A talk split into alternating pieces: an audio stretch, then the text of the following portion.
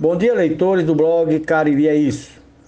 Vejam bem, os senhores prefeitos municipais, nestes tempos de pandemia, encasquetaram que todas as ações públicas devem estar voltadas para o combate ao coronavírus e o restante das obrigações que se exploda.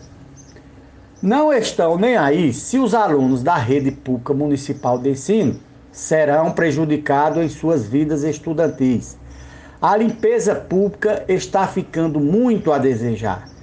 Ruas e avenidas completamente esburacadas. Praças públicas de lazer totalmente desprezadas. Mercados ou centrais de abastecimentos imundos.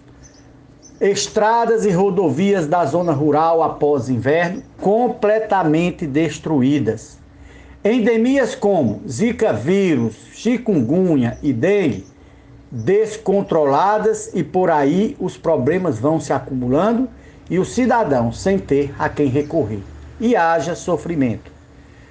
Bom não perder de vista que estamos em pleno ano eleitoral e esta gente só está aguardando o momento certo para dar o troco à altura. Por estas e outras é que certo colega jornalista fortalezense ontem me dizia: Marcos Peixoto, esta eleição municipal de 2020 vai entrar para a história como a que mais vai mandar prefeitos para casa.